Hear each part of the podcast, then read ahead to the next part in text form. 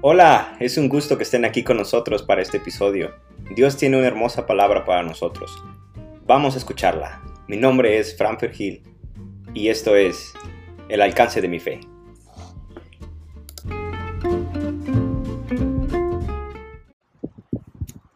Hola, ¿qué tal? Les habla Fernando.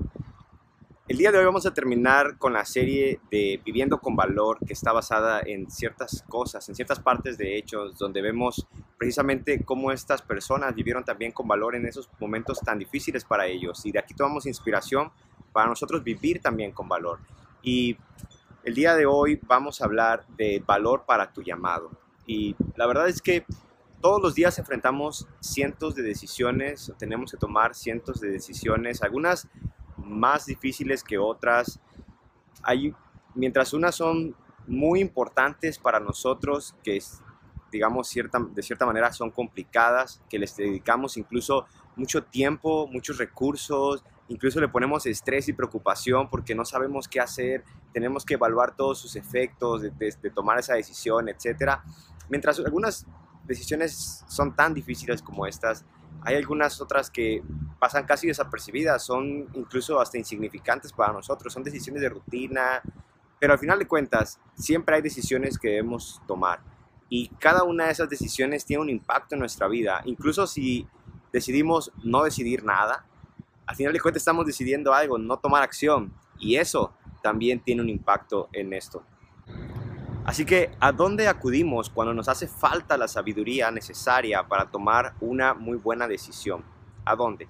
¿Qué hacemos cuando, ah, cuando no sabemos cuál es la decisión correcta? O cuando sí sabemos cuál es la decisión correcta, pero no tenemos el valor suficiente para tomarla o para, para hacer eso. ¿Sí? No, no sé, ¿de dónde tomas esa energía? La verdad es que como seguidores de Jesús, la fuente de nuestra energía, la fuente de nuestro valor, de donde tomamos esa confirmación para tomar nuestras decisiones, lo que nos impulsa, lo que nos da la dirección, la guía, es el Espíritu Santo. Es la misma fuente para cada uno de nosotros y es la misma fuente que le daba esa energía y que le daba ese valor a estos apóstoles, a estos testigos de Dios que trabajaban hace muchos años y de los que podemos leer en el libro de Hechos. Y esa misma fuente está disponible para ti. El Espíritu Santo es quien nos va a ayudar a darnos esa paz, esa tranquilidad cuando tomamos una decisión, nos va a ayudar a, identificar, a poder discernir entre lo bueno y lo malo, entre lo correcto, hacia dónde ir, hacia dónde dirigirnos. Es el Espíritu Santo, esa es la fuente, ¿sí? Yo sé que, que todos alguna vez, al menos una vez, hemos tenido miedo de dar ese gran paso, ¿sí? Hemos, hemos dudado, hemos tenido miedo, nos hemos quedado ahí detenidos porque simplemente pues no estamos seguros, eh, estamos dudosos de lo que va a suceder, de, de, lo que se avecina, de cómo pinta el futuro cuando tome esa decisión. Todos hemos tenido miedo alguna vez de dar ese gran paso de valor. Lo consideramos, lo dudamos, pero aún así terminamos dando ese paso. ¿A poco no? ¿Qué me dices de aquella vez que decidiste dejar tu trabajo y buscar uno mejor ¿A poco no fue una decisión difícil, una decisión complicada? Probablemente tuviste miedo de no encontrar tu trabajo o que al otro trabajo al que ibas no fuera mejor del que ya estabas.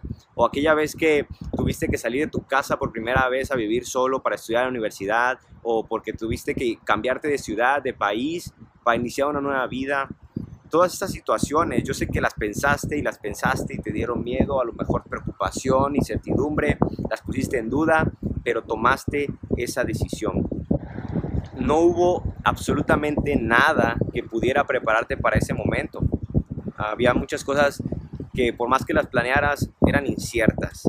Y al tomar todo tú ese valor y dar el paso necesario, fue ahí cuando descubriste que tenías mucho más potencial del que habías pensado. Fue en ese momento en el que te animaste y dijiste, vamos, hay que hacerlo. Cuando te diste cuenta que podías realmente hacerlo, que tenías más poder, más potencial del que de que habías imaginado.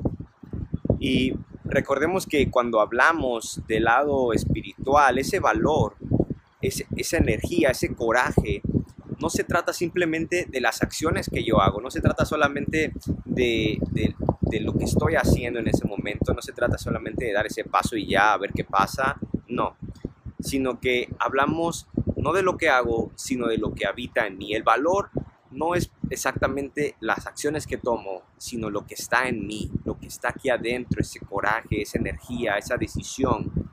Y ese, hablando espiritualmente del lado cristiano, del lado espiritual, ese valor es el Espíritu Santo, ese es el Espíritu de Dios el que habita en mí. Y sí, esa es la fuente de mi, valor. Entonces, cuando el Espíritu Santo está en mí, cuando Dios está en mí, no hay nada que pueda detenerme, no hay ningún miedo que pueda hacer que yo me detenga, que yo me quede quieto, que, que mejor decida no hacer lo que estaba pensando hacer, porque si tengo la confirmación de Dios y el Espíritu Santo me da energía para seguir adelante, me da energía para ir hacia mi llamado, hacia lo que tengo que hacer, a lo que a Dios me ha puesto por hacer.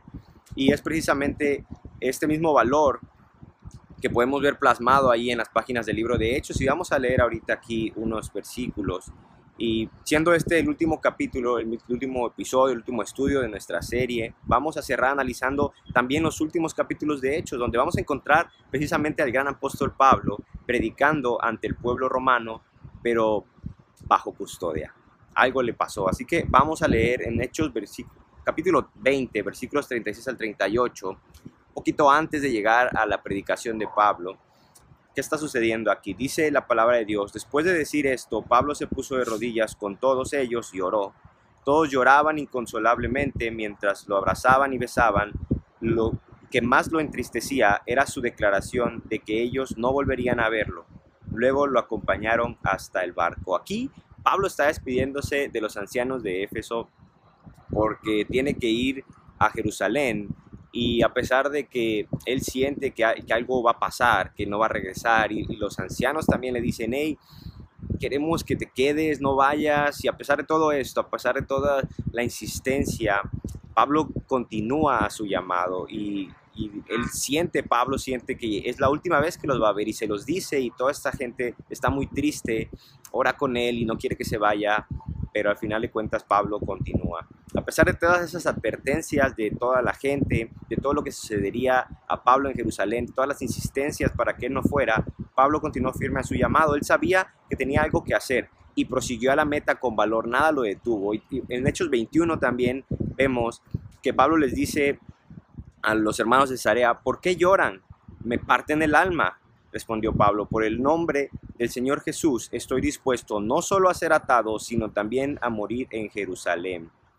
El profeta Ágabo había hecho una escena en la cual le tomaba el cinto a Pablo y se lo amarraba y decía, así le van a hacer al dueño de este cinturón, ¿verdad? Estaba ejemplificando este profeta lo que le iba a pasar a Pablo para tratar de persuadirlo de que no fuera, de, o simplemente avisarle, mira, esto es lo que te va a pasar si vas para allá. Y la gente se consternaba también y aún así Pablo siguió adelante. ¿Y qué sucedió cuando Pablo llegó a Jerusalén?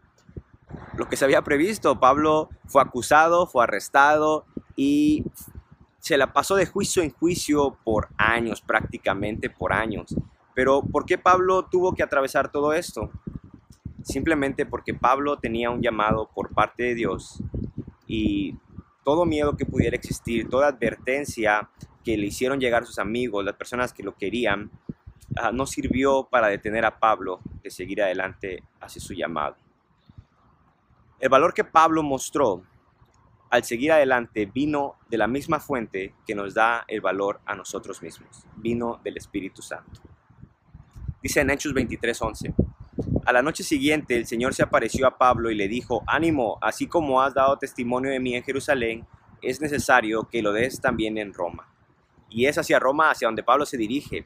Pablo había sido arrestado, ¿verdad? Y probablemente se sentía un poco triste, ¿verdad?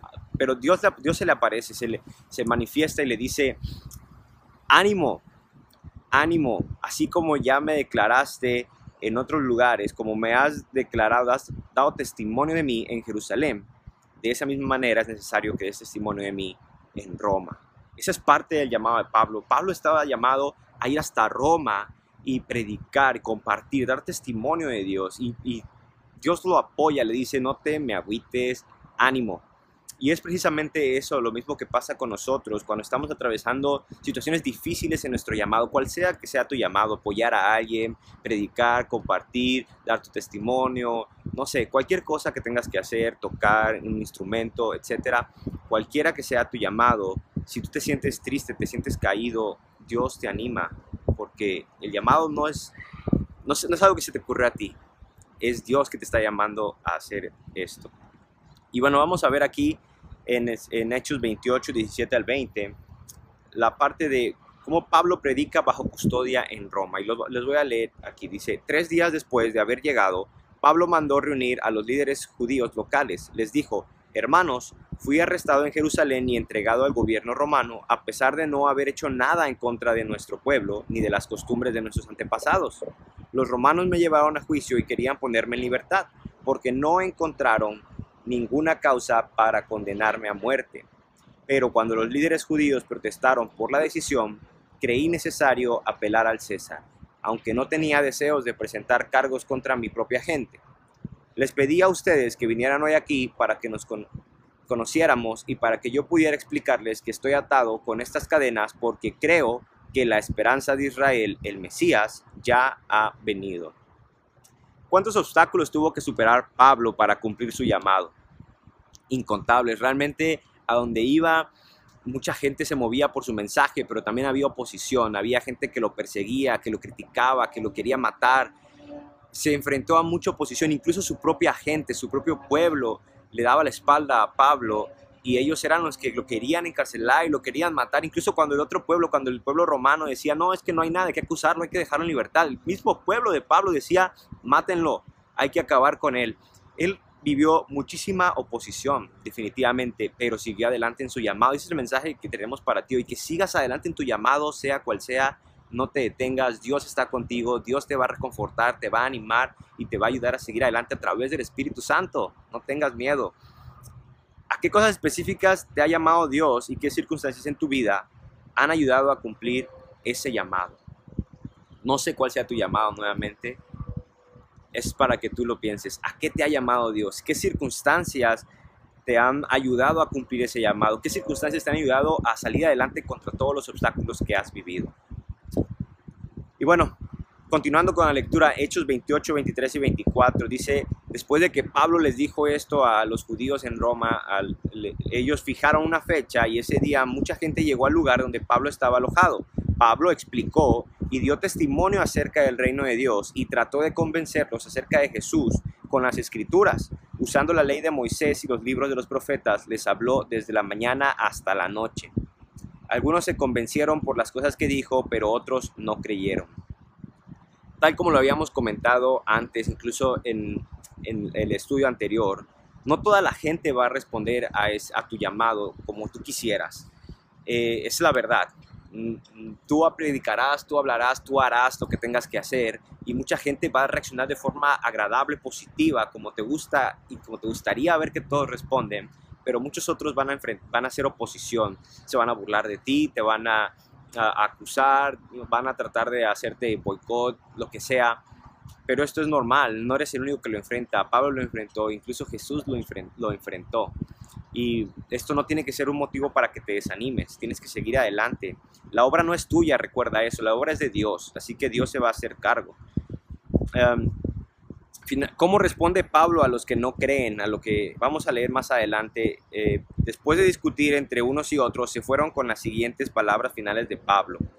El Espíritu Santo tenía razón cuando les dijo a sus antepasados por medio del profeta Isaías, ve y dile a este pueblo, cuando ustedes oigan lo que digo, no entenderán. Cuando vean lo que hago, no comprenderán. Pues el corazón de este pueblo está endurecido y sus oídos no pueden oír. Y han cerrado los ojos, así que sus ojos no pueden ver y sus oídos no pueden oír. Y su corazón no puede entender y no pueden volver a mí, para que yo los sane. Así que quiero que sepan que esta salvación de Dios también se ha ofrecido a los gentiles y ellos la aceptarán. Sin duda alguna, Pablo tenía una gran noticia que compartir con su pueblo, las buenas nuevas del Evangelio de Jesús. El Mesías había llegado, la promesa esperada ya estaba aquí, ya había sido incluso ah, atacada, había sido crucificada. Y Pablo tenía que compartir este mensaje con todos los judíos, pero los judíos se resistían y no querían y entender, ¿verdad? Y Pablo les dice, ciertamente profeta Isaías ya lo había dicho, muchos de ustedes no iban a creer y sus oídos iban a estar cerrados a la palabra, ¿verdad? Pero precisamente por esto, este mensaje no solo es para ustedes los judíos, sino también para los gentiles. A ellos se les va a predicar también y ellos van a creer. Eso es lo que el profeta Isaías dijo, ¿verdad? Y es lo que Pablo les recordó en esa ocasión a todos ellos que estaban tercos y duros de corazón y no querían oír, no querían entender lo que Pablo les estaba compartiendo. Así que, ¿cómo te mantienes animado cuando la gente duda o se resiste a tu llamado? Cuando estás todo triste porque, porque no me hacen caso, porque tengo mucho tiempo predicando a mi familia y me tiran de loco, porque todo este, esto hermoso que yo he recibido lo quiero compartir y la gente no me escucha. ¿Cómo te animas? Es el Espíritu Santo el que nos anima, es Él, es Dios a través del Espíritu Santo el que nos anima a seguir adelante con valor, pero también con alegría sí, hay que, hay que hacer esto con alegría, hay que hacerlo porque tenemos ese llamado, esa, esa emoción de hacer lo que tengamos que hacer, ¿sí? Así que no tengas miedo de vivir tu llamado. Dios ya te ha dado el valor que necesitas, ya, ya está contigo esa fuente, la fuente de tu valor, la misma que le dio ese valor a Pablo, es la que ya tenemos, el Espíritu Santo, la presencia de Dios en nosotros. Hay que aferrarnos a ella, no hay que pensar a ver si Dios me da el valor, sino hay que usar el valor que Dios ya nos dio, el Espíritu Santo. Así que te invito a que vivas tu llamado, a que no te me encierres por lo que pueda decir la gente, por lo que la gente no pueda reaccionar como tú esperas. No te preocupes. Toma el ejemplo de Pablo también, seguir hacia tu llamado a pesar de la oposición, a pesar de que el que te quiere persuadir. Si tú estás seguro, si Dios está confirmado que hacia allá tienes que ir, ve, hazlo. Si tienes que hacer eso, hazlo si Dios ya te lo dijo. ¿sí? Así que no tengas miedo, ánimo, vive con valor.